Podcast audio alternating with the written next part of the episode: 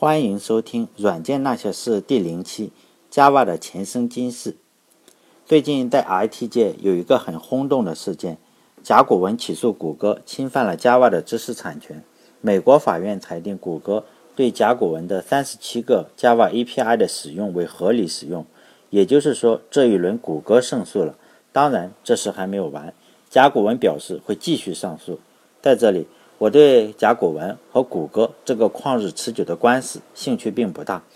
自从甲骨文收购太阳公司以后，已经和谷歌打了好几场官司，官司持续了好几年。甲骨文要求赔偿的金额高达十亿美元。至于这些官司谁赢谁输，这个就让美国的法院去操心。在这里，我关心的是 Java 这门语言的前生今世。Java 语言的作者是詹姆斯·高斯林。他于1995年5月19日出生在加拿大，具体的地点是阿尔伯特省的卡尔加里。家里有三个孩子，他是老大。母亲是高中老师，父亲外出打工，从事过很多职业。因为卡尔加里有丰富的石油和天然气资源，因此他的父亲从事的职业多半与石油、天然气有关，比如销售油田设备等等。可想而知，父亲的东奔西走。家庭的重担多半是由他的母亲来承担的。由于父亲的四处奔波，给高斯林留下了深刻的印象。高斯林本人曾经说过，他不喜欢创业，一提到创业他就浑身难受。和绝大多数天才儿童一样，高斯林年少的时候就已经崭露头角。在高斯林十二岁的时候，他已经可以给附近农场的邻居维修收割机，去电话公司后面的垃圾桶里找电子元件。然后用这些电子元件自己组装了一台游戏机，玩当时一种叫做一字棋的游戏，并且凭借这台机器获得了当地的一个奖。运气非常重要。高斯林的家离卡尔大学很近，虽然卡尔大加里大学是个年轻的大学，但是它依然是加拿大排名靠前的大学。在卡尔加里大学，他第一次接触到计算机。对于一个聪明的孩子，一旦找到了自己热爱的东西，计算机就成了高斯林生活的全部。他记住了当时计算机中心的密码，每天都全身心地投入到计算机这个神奇的东西上。这个年仅十二岁的孩子，已经在计算机编程方面表现出了惊人的天赋。在十五岁的时候，当时还是高中生的高斯林，已经从卡尔加里大学的物理系获得了一份兼职的工作，用编程来分析从卫星上传回来的数据。当时他用的电脑是一台 PDP-8，在这里说几句题外话，PDP-8 这种电脑是由 DEC 公司开发的一种迷你电脑，当时的迷你电脑也有一个冰箱那么大。大家如果对 Unix 有所了解的话，有一张著名的汤姆逊和里奇合影的照片，里面那台电脑就是 PDP-7，和冰箱差不多大小。由于要兼职写软件，高中时代的。高斯林要经常的逃课，为此学校的领导经常的训斥他。不过，他的科学老师和数学老师倒是很鼓励他这么做。后来，他去卡尔加里大学读计算机科学专业。天才都是很有个性的。大学时代的高斯林也是经常逃课，凡是不喜欢的，他的出勤率都不高。最后毕业的时候，计算机科学系的系主任出面帮忙，才让高斯林顺利的大学毕业。高斯林大学毕业以后，申请了几所大学，继续攻读研究生。这四所大学都是美国的大学，包括斯坦福大学、麻省理工学院、加州大学伯克利分校以及卡耐基梅隆大学。在这四所学校里，只有卡耐基梅隆大学录取了他。他本科都差点毕不了业，申请研究生的时候分数可能不够高。但是高斯林的运气非常的好，按照正常的录取程序，卡耐基梅隆大学也是不会录取高斯林的。他是在一次鸡尾酒会上被一位教授通知录取的。卡耐基梅隆大学每年录取十五名学生，这十五名学生需要很知名的学校，外加上著名的计算机教授的推荐。当时卡尔加里大学刚刚建校不久，名气并没有那么大，所以按照正常的录取手段，基本上是不可能录取的。但是高斯林同学的运气实在是太好了。卡耐基梅隆大学每年会破例录取一名优秀的学生，这个录取的名额掌握在卡耐基梅隆大学系主任的手中。那一年，这名幸运的学生就是高斯林。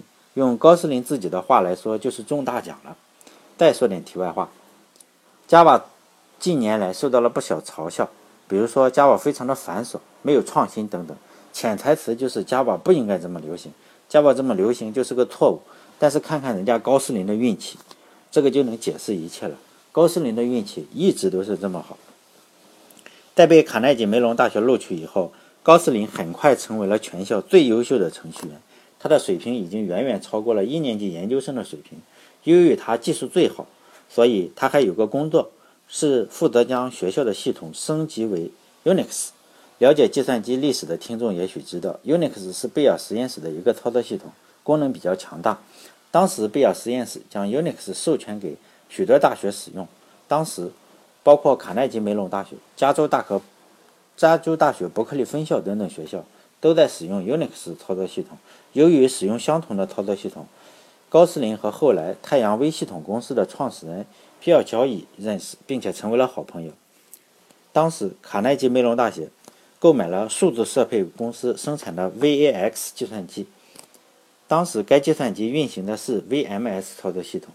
由于学校的很多项目都是运行在上一代计算机之上，当时计算机科学系的教授拉基瑞就询问高斯林，能不能让旧的软件运行在新的机器上。高斯林就想到了一个方法，这个方法就是后来 Java 虚拟机的雏形。对于每一类计算机先编写一个虚拟机，然后让这个程序运行在虚拟机上，这样这些软件就可以在不同的机器甚至不同的操作系统之上运行了。在卡耐基梅隆大学读研究生和博士期间，高斯林还完成了许多其他的工作，比如他编写了以自己名字命名的 Emacs 文本编辑器，这个编辑器是第一款用 C 语言实现的 Emacs 编辑器。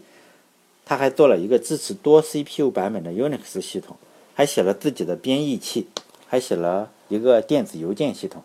他博士毕业的时候，拒绝了太阳微系统公司的邀请，加入了 IBM 公司。前面已经提到过，高斯林的父亲有着不太成功的创业经历，所以他对创业一直不怎么感冒。当时太阳微系统公司刚刚成立，虽然太阳微系统公司的创始人之一比尔·乔伊是高斯林的朋友，后来采访之中，高斯林回忆说，他几乎可以肯定。太阳微系统公司将在几个月之内倒闭。高斯林在加入 IBM 公司一年，在这一年之中，他目睹了 IBM 公司官僚主义对技术的压榨。一年之后，他便加入了太阳微系统公司。在太阳微系统公司中，他开启了一个极具创新的项目。这个项目的名字叫网络可扩展窗口系统。该项目可以让网络上的任何一台计算机。显示网络上其他计算机正在运行的程序。Java 项目最初起源就是太阳公司的危机意识。当时个人电脑蓬勃发展，太阳微系统公司虽然在工作站和服务器领域所向披靡，但是个人电脑已经被排挤到了市场的一个角落。在1990年，公司一名叫做帕特里克·诺顿的程序员，当时只有25岁，在太阳微系统公司工作了三年。同时，他还在太阳微系统公司 CEO 麦克利尼的球队打球。在一次冰球比赛的间隙，他跑过来告诉麦克里尼说，他要加入乔布斯的新公司 Next。Next 的公司的产品是个工作站。由于乔布斯和苹果公司的是非恩怨，当时 Next 是硅谷首屈一指的大日本公司。这名叫诺顿的年轻程序员就被当时的。主席麦克利尼邀请写一份备忘录，希望他能够指出太阳微系统公司的危机。这个叫诺顿的小伙子也不谦虚啊，言辞尖锐地指出了公司的诸多弊病，让公司的员工认识到，如果继续裹足不前，公司将很快就被时代所抛弃。这份意见长达十二页，里面列举了公司的很多缺点。第二天，他就收到了公司的高级管理员的回应。其中，高斯林的回应是：“这太切中要害了。不知道从什么时候开始，我们忘记了生产高质量产品的真谛。”在这种危机意识之下，太阳微系统公司成立了一个小组，要创造出先进的技术、优秀的产品。该小组的成员包括高斯林和诺顿。诺顿这个小伙子在公司的诚恳请求下，没有去 Next，而是留在了公司。该小组做了几个月的功课，觉得。下一个大机会是消费电子产品，因为当时包括索尼、松下的公司都认为消费电子产品和计算机正在不断的融合。但是为了保密期间，该小组成立的时候就从公司搬出去了。这个小组的工作都是保密的，甚至公司的其他员工想要来参观，都要先签署保密协议。该小组开始了一个项目，这个项目的名字叫 Green。该项目的目标是为消费电子设计一款掌上专家，呃，设计一款掌上管家。有了这个管家，可以控制电视机、摄像机以及音响，可以通过它们来互联，有点类似于现在比较热门的物联网。在一九九一年八月二十三日的一份商业计划中提到了这个技术，当时名字还不叫 Java，而是叫 Green。这份报告说，Green 能够使电话、游戏、手机等设备透明的交互操作。在这个报告中，有一段关于 Green Talk 的描述。说这是一个健壮的编程语言，能够动态的适应不同的机器，使软件运行在虚拟机上。多年以后，高斯林评价说，Java 研发的设计工作大量的都是来自于那个商业计划。Java 的想法也慢慢的开始成型了。在一九九零年项目刚刚开始的时候，高斯林并没有想创造一种新的编程语言。他回忆说，当时只是想改进 C 加加语言的代码，当时编写代码只是。为了使掌上样机的项目得以成功，随着项目的进展，高斯林才意识到开发一种新语言的必要性。他说：“要解决网络安全的问题，新软件的设计非常的有必要。不是增加一些东西就可以彻底解决问题，而是要深入到最底层。”在一九九二年，高斯林用一整年的时间来开发新的编程语言。后来，这种语言被他称之为 OK 语言。这个语言来源于他办公室窗外的一棵橡树的名字。在一九九二年九月，该小组拿着研究成果，一台叫做 Star Seven 的掌上样机，可以拿在手里，装上电池的小盒子。这个小盒子有个显示屏，但是没有任何其他的按钮，用手触摸屏幕就可以使用，有点像现在的智能手机。打开以后就可以看到有一个红鼻子的小人出现在屏幕上。这个小人可以。带你在房子的每一个房间走动，只需要用手指在屏幕上操作就行，根本不需要其他的键盘或者鼠标。当时太阳微系统公司的总裁麦克利尼欣喜若狂，觉得这个一定能赢得市场，为此专门成立了一个全资子公司，叫 First Person 来营销这款产品。在一九九二年的二月，美国总统老布什发表的国情咨文中提到了信息高速公路的概念。因此，当时在传媒界、科技界和娱乐界都一直追捧这个概念。当时认为电视啊、报纸、书籍、杂志都会通过屏幕来展示出来，这掀起了当时的一阵热潮。科技公司也相互竞争，希望能够为当时的传媒公司，像时代华纳这种公司来提供机顶盒。First Person 公司也致力于打动时代华纳公司。宣传太阳微系统公司是当时最好的机顶盒提供商，并且使用 OK 语言来处理所有的信息。最后，太阳微系统公司并没有获得订单，获得订单的是硅谷图形公司。太阳微系统公司后来又，呃，洽谈了一些公司，包括三菱、法国电讯等等，大都是乘兴而来，败兴而归。一九九四年的春天，First Person 公司就宣告破产了。在一九九四年底的时候，OK 语言仍然不能被市场所接受，公司就计划取消掉 OK 项目，并且将与此相关的程序员都派往其他的部门。此时的高斯林等人也就有意离开公司，另寻他处。在这个危机的关头，公司的另一位高管出面干涉。高斯林回忆说：“比尔·乔伊在这件事情上做了很多严肃的抗争，为了。”使这个 OK 项目复活，奔走呐喊。这个让 Java 起死回生的故事留作下期再讲。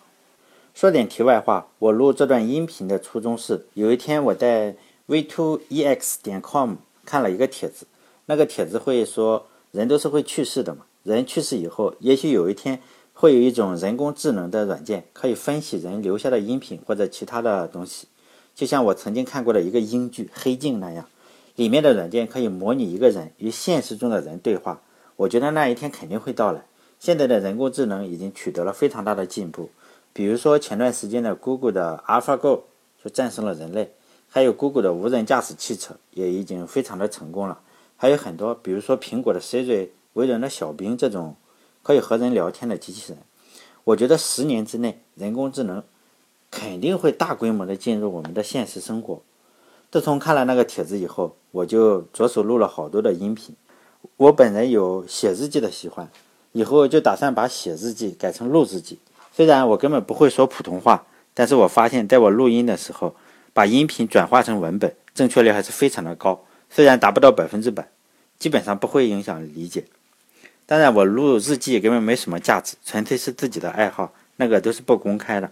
作为一个程序员，我很喜欢研究各种人物、各种软件的历史，比如说，Fortune 的创始人约翰·巴库斯，我甚至连他父亲的一些生平都到处查资料，比如说他的父亲干过股票经纪人，卖过军火，还是他所在公司的首席化学家等等。这些故事对于提升编程技巧的确没什么帮助。我也不知道有没有人喜欢这种比较八卦的事情。我了解这些八卦，甚至比我写软件还有热情。我录下来，如果有人觉得上下班无聊的时候可以听一听。这次先录的是 Java，以后会录 Fortune C P，以及我知道的各种语言，还有游戏的故事。好吧，就这样吧。第一次录音，搞得手忙脚乱的。谢谢收听。